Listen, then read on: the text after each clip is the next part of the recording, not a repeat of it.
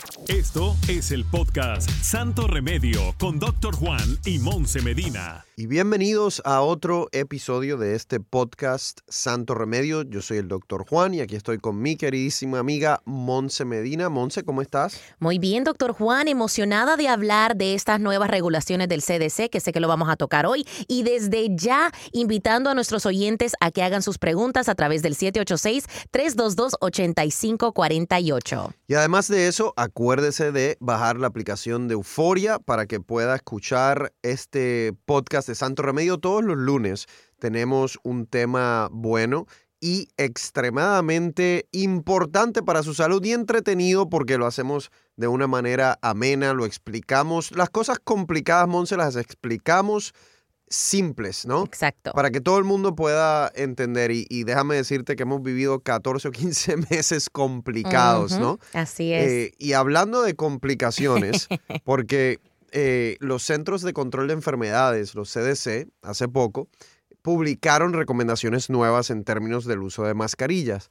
Hay algunas personas, Monse, que lo han aplaudido, hay otras que lo han criticado, eh, y, o sea, ahí es que está la, hay esa controversia, esa división. La hemos visto desde el principio. La hemos visto desde si esto es una pandemia o no, algunos que sí, algunos que no. Si esto eh, lo causó eh, China en un laboratorio a propósito, unos que sí, otros que no. Si usan mascarilla, unos que sí, otros que no. Si la vacuna, unos que sí, otros que no. Si se puede viajar en avión, o sea, la lista es larga y la historia de la pandemia, especialmente en nuestro país, ha sido lamentablemente, y lo digo con la verdad con, con mucho dolor, ha sido, ha sido una división. Y estas nuevas recomendaciones no son la excepción. Claro, yo creo que hay mucho, yo creo, doctor Juan, que no hay ningún tema dentro de la pandemia en el cual todos estemos de acuerdo. Ninguno, ni uno tan solo. Así es. Así que bueno, como dijiste, esta no es la excepción y muchas personas están, yo creo que también up in arms, o sea, están locos con estas nuevas regulaciones. Hasta, yo te diría, hasta todavía hay unas que piensan que la vacuna tiene un microchip y otros que no. Doctor Juan, Eh. hay todo un reto en TikTok en donde supuestamente uno se pone un imán en donde le pusieron la vacuna para ver si se pega o no al microchip. Oh my I God. know, it is insane. Oh my God. Ay, ¿quién, está, ¿Quién está desperdiciando 5, 10, 30 segundos de su vida en eso? No sé. Pero bueno, ¿cuáles son esas nuevas recomendaciones? Porque de eso se trata. Yo necesito que usted las entienda, ¿ok? Los centros de control de enfermedades nos están diciendo que para las personas vacunadas, en lugares abiertos o en lugares cerrados, no hay que usar máscara. Pero hay algunas, hay algunos detalles que tienen que entender y unas excepciones, ¿ok? ¿Cuáles son los detalles? Si usted se puso la vacuna de Pfizer, tiene que obviamente esperar 10 días después de la segunda dosis para considerarse que ya está eh, inmunizado. La vacuna de Moderna son cuatro semanas eh, para la segunda dosis. Entonces, 10 días después de esa segunda dosis, entonces ahí es que pudiese quitarse la máscara. Para los de Johnson Johnson es una sola dosis. Entonces, 10 días después de esa dosis, ya eso es una persona que cae dentro de ese criterio de vacunado completamente de los centros de control de enfermedades.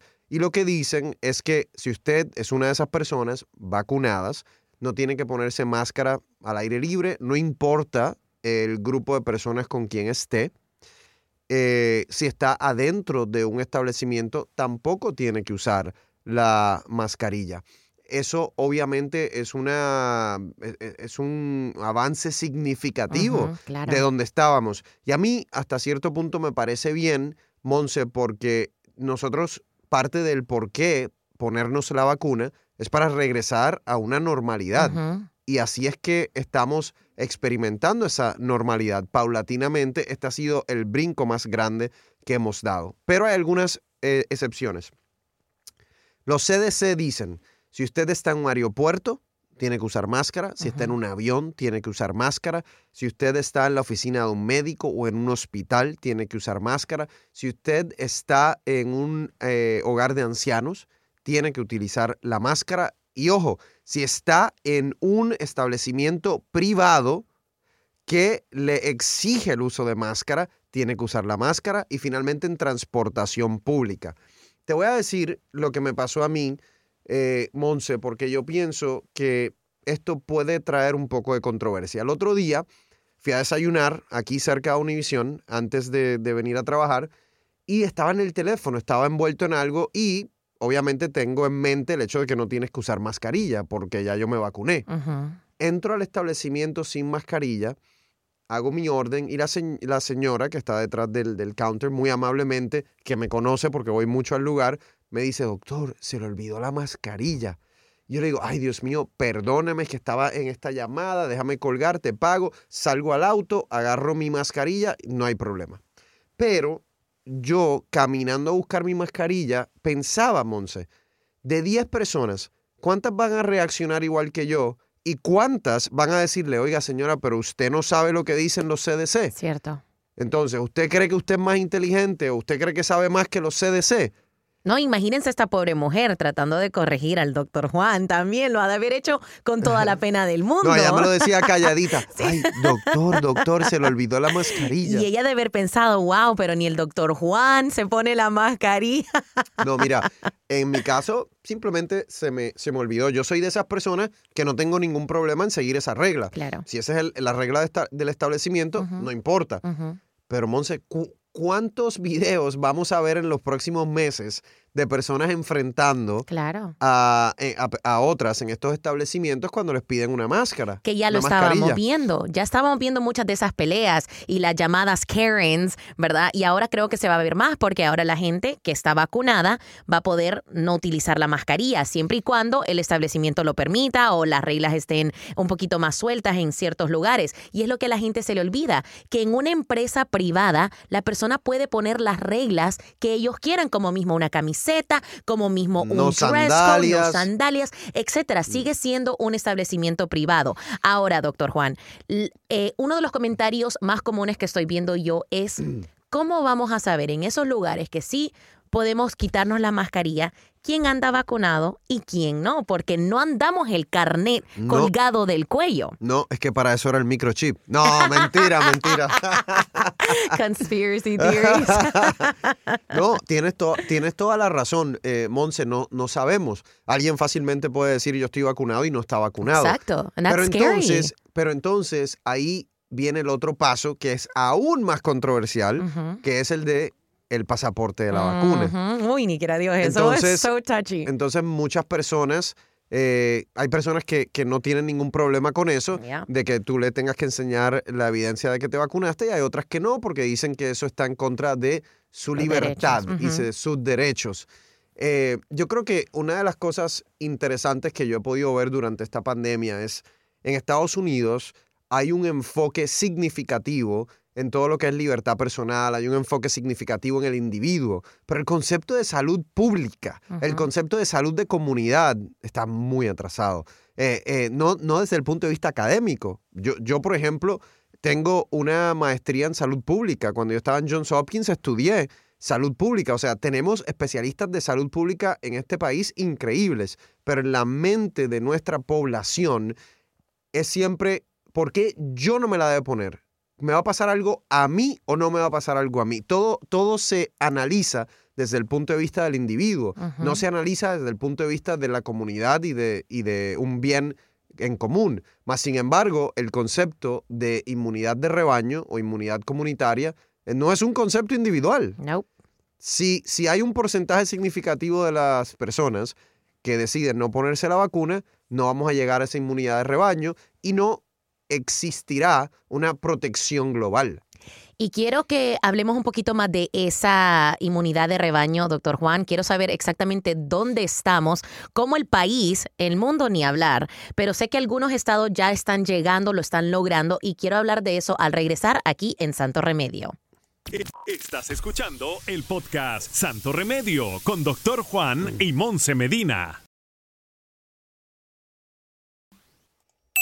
Y ahora regresamos al podcast de Santo Remedio con el Doctor Juan y Monse Medina. Monse, pues como decíamos, el- este concepto de comunidad, de salud pública, es lo que realmente lleva a eh, la inmunidad de rebaño y lleva a personas a vacunarse por una responsabilidad social, además de una preocupación individual. Claro. Eh, y obviamente eso es importante y es más importante a la hora de uno pensar en vacunar a sus hijos. Mm, que Porque- ya están haciéndolo. Y lo están haciendo mayores de 12 años porque sabemos que en los niños y en los adolescentes es bien poco probable que la enfermedad sea algo severo. Mas, sin embargo, si no vacunamos a los jóvenes, no vamos a llegar a esa inmunidad de rebaño. Claro. Entonces, es más crítico en los, en los jóvenes ese concepto de salud pública y de bien en común. ¿Y dónde estamos, doctor Juan, más o menos en esa inmunidad de rebaño a nivel nacional, a nivel de ciertos condados? Creo que eh, Los Angeles County estaba tratando de llegar o estaba a punto de llegar a eso, pero, pero el otro día llevé para la segunda vacuna a mi mamá a un centro donde al principio estaban aquellas filas que, o sea, explotaba y ahora, o sea, nada. No hay nadie No, vacunando. ahora Me obviamente, preocupa. obviamente ahora eh, estamos en la situación en donde esas personas que tienen duda sobre vacunarse o no, no se han vacunado o hay personas que ya dijeron que, que no se iban a vacunar. Todavía no hemos llegado a inmunidad de rebaño en los Estados Unidos. No te sabría decir, Monse, si estamos en 50%, 60%, 40%. Eh, falta trabajo es lo que sí te puedo decir. Eh, y tenemos que, parte, parte de lo que están haciendo los centros de control de enfermedades en términos de liberar eh, las restricciones es que están tratando de que sea un incentivo también para las personas que no se han vacunado porque no van a tener que utilizar la máscara. Hay otros eh, estados eh, y ciudades que han hecho cosas muy interesantes. En, en Ohio, por ejemplo, hicieron una lotería eh, de vacunación. Entonces van a haber creo que cinco personas que van a ganar mucho dinero. No me acuerdo ahora, creo que era un millón de dólares. Y entonces eso ha aumentado. eso ha aumentado el número de personas que se están vacunando. Entonces, Pero a la misma vez también aumenta ese escepticismo que sienten los otros. ¿Por qué me están dando dinero por vacunarme? Es que yo he escuchado Claro. cada teoría de conspiración. ¿Por qué, me, ¿Por qué quieren que yo me vacune con tanta, con, con tanta, no sé, tanto incentivo, verdad? Pues Incluso por- es- monetario. es, por la- es porque tenemos que llegar a esa inmunidad de, de rebaño. claro. y, y porque hay personas que de verdad han, han pasado por este proceso mental de ver la data y simplemente han tomado una decisión y tienen una convicción de que no se la van a poner. Pero hay muchas que simplemente lo están diciendo que no por cuestiones partidos políticos o eh, porque escuchan al vecino o porque escuchan al amigo o escuchan a alguien en redes sociales que no sabe de lo que está hablando, pero no son convicciones fuertes. Y ya tú sabes que cuando el dinerito viene, Claro. esas convicciones que no Se son muy fuertes se caen y de repente eh, por un dinerito eh, se vacunan. Miren, la verdad no se supone que lleguemos a eso. La verdad es que tenemos que protegernos. Las vacunas son seguras, mucho, mucho, mucho más seguras que eh, el COVID.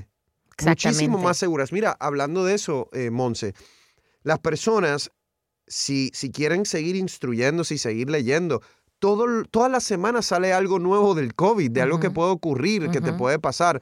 No es solo si se muere o si vive. Ujú.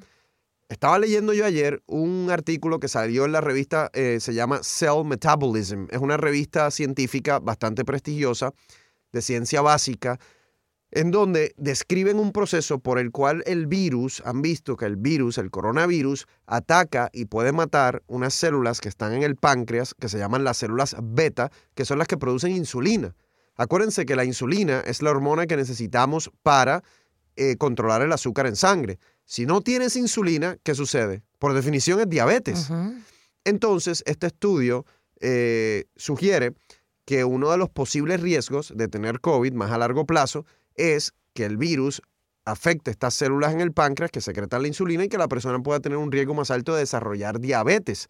Eso es- podría ser una secuela. Además de esa secuela, hemos visto secuelas neurológicas, hemos visto el, el COVID brain fog, que yo lo he visto en mi clínica, hemos visto personas con eh, fatiga crónica, hemos visto personas con secuelas cardiovasculares. Yo no supero mi fatiga todavía, doctor Juan. Es increíble cómo pasé, te lo he mencionado varias veces, de ser de tener insomnia severa, severa, severa a quedarme dormida, o sea, en nada. Y paso con un cansancio todo el día que hasta me preocupa. Tú sabes que eh, yo que llevo siguiendo a Monse y tratando de diagnosticarla, eh, eso se llama una fatiga crónica Oh, de lunes a jueves. Yo sabía. Eh, se le va los viernes como a las 5 de la tarde That's not true. Eso no es cierto, doctor Juan. y le vuelve el domingo como a las 7 de la noche. Lo que él no entiende es que ahora, por esa fatiga, yo llego a mi casa como la cenicienta. Yo puedo salir, a- vamos a cenar o lo que sea, pero yo a las 11 de la noche me estoy cayendo del sueño. Y eso ha acortado mis fines de semana. Ha cortado sus fines de Un semana. poquito, un poquito. un poquito. Sí, como la cenicienta. A las 12 ya estoy en mi casa durmiendo rico. Pero ¿y a, a qué hora llegabas antes, Monse? Bueno, un poquito más tarde, no sé, tal, depende. Esto es prepandemia también, cuando todo estaba más abierto, las discos y todo eso, pero ahora no, ahora a las 12 ya en mi casita. ¿Viste? Pero, eh, y, y para que sepan, porque lo estuvimos hablando en otro podcast, eh, Monse siempre también, las personas con quien sale necesitan su pasaporte de sí. vacuna. Doctor Juan, me siguen enviando. ¿Te me siguen enviando? enviando la prueba de que se vacunaron. Muchos chicos y solteros también. Muy bien, muy bien. De verdad. Y, y como tú, Sí. y tú sabes, ¿viste la noticia? Hay una noticia de que había un grupo de personas que estaba faking it. Pero es que lo que, es lo que te dije. Es lo que te dije. Y van a haber más personas faking it. What are we talking about? ¿Tú crees? Bueno, pues más. Mentira. Yo, no, no, no. Están faking, están faking el pasaporte de la Claro. vacuna. That's es what we're eso- talking about. Eso iba y yo sabía que eso iba, y más cuando vi el carnet, y sin dar ideas acá, doctor Juan, pero el carnet se mira relativamente sencillo, relativamente sencillo de reproducir, y es lo que está pasando. Pues obviamente es ilegal. Eh, that's así que fraud. tengan eh, cuidado, no hagan esa estupidez, Sí, no lo pónganse, hagan. pónganse la vacuna. Eh, hoy día, Monse, la gente puede entrar, literalmente hay lugares que entras sin cita, eh, farmacias que entras sin cita y te puedes poner eh, tu vacuna. Muchas veces te dan hasta escoger qué vacuna quieres. ujú. Y esa es la situación que tenemos en Estados Unidos, Monse, mientras hay otros países que están siendo devastados por la pandemia, como por ejemplo India, rompió récord de muertes con más de 4.600 muertes en las últimas 24 horas. Qué triste. Y es lo que decías en un podcast anterior, que como no está, muchas personas piensan de que no nos afecta directamente, pero se nos olvida de que todas esas, eh, todas, e- eh, todos esos ti- distintos tipos de coronavirus pueden llegar acá y ahí sí nos afecta. Y entonces ahí es donde nos va a importar. Tenemos que esperar a que eso pase para que nos importe. Eh, Tienes toda la razón y vuelvo a lo mismo. Esto es un problema global, no solo de Estados Unidos, sino del mundo entero, por lo cual lo que suceda en otros países nos puede afectar también a nosotros. Bueno, al regresar, doctor Juan, tenemos llamadas a través del 786-322-8548 que vamos a estar respondiendo aquí en Santo Remedio. Estás escuchando el podcast Santo Remedio con Doctor Juan y Monse Medina. Y ahora regresamos al podcast de Santo Remedio con el Doctor Juan y Monse Medina. Bueno, doctor Juan, esta es una llamada que de nuevo entra a través del 786-322-8548. Tiene dos partes. La primera es lo que ella está viviendo, lo que esta señora, las dudas que ella tiene acerca de la vacuna. Y la segunda es lo que ella vio, supuestamente una, reac- una reacción que vio de alguien que tuvo la vacuna. Escuchemos. Doctor Rivera, buenos días. Mi nombre es Eddie Núñez. Quiero, yo tengo, no me he vacunado todavía. Mi edad, mi fecha de nacimiento es 4136. Mi pregunta es, yo tengo algunas condiciones, tengo mucho miedo ponerme la vacuna. Yo tengo el corazón grande, mi corazón engrandecido. Tengo un aneurismo en la vena aorta y asma, alta presión y a veces la circulación. Me duelen mucho las piernas. Ayer mismo recibí una, una inyección en mi pie derecho, en el, en el talón, porque casi no puedo caminar, me duele mucho el talón. Pero mi pregunta es, si usted cree que yo calificaría para la vacuna, Ah, tengo una amistad que la madre es una persona mayor, recibió la vacuna y después de haberse puesto la vacuna se le hinchó la cara, después se le hinchó todo el cuerpo, está hinchada de la cabeza a los pies y está muy mal en el hospital. Ok. Bueno, la señora Núñez tiene dos preguntas, básicamente. Right. Si se la debe poner y está preocupada por eh, esa reacción que, le contaron. En términos de si se la debe poner, ella tiene 85 años. Estaba sacando mi matemática aquí. Wow, 85 años, Bueno, la edad de mi abuela. Tiene 85 años, tiene varias enfermedades crónicas. Entonces, definitivamente se debe poner la vacuna. La Eh, pregunta me- es por qué no se la ha puesto. Exacto, me Juan? sorprende, me sorprende que no se la haya puesto porque si a ella le da el COVID, eh, la mortalidad es muy alta, muy, muy alta. Entonces, lo primero, sí, se debe poner la vacuna. Lo segundo, sí vamos a ver que hay personas que desarrollan eh, reacciones alérgicas a la vacuna. Han sido mínimas, el porcentaje ha sido bajo. También lo desarrollan, Monse, con la vacuna de, la, de shingles o de culebrilla, con la vacuna de la neumonía. Eso pasa, eso sucede. Claro. Eh, lo importante es que cuando usted le ponen la vacuna, usted va a ver que la van a observar por 15, 20, 30 minutos, que usualmente es lo suficiente para cuando se desarrolla uno, una reacción alérgica severa y le van a dar tratamiento. Eh, entonces, el riesgo de que le dé una reacción alérgica es mucho, pero mucho más bajo que el riesgo si le da COVID. Esta Me- señora le da COVID y, Dios mío, puede ser muy peligroso. Exactamente. Me da, ahorita que mencionaste las otras eh, vacunas, se nos olvida, doctor Juan, que de las cuatro generaciones que están vivas, cuatro o cinco generaciones que tenemos actualmente en nuestra población, todas somos generaciones de vacunas. Se nos olvida que nuestros padres nos pusieron todas estas vacunas en contra del tétano, de la Polio. varicela, polio, la más, una de las más importantes, ¿verdad? De las más groundbreaking.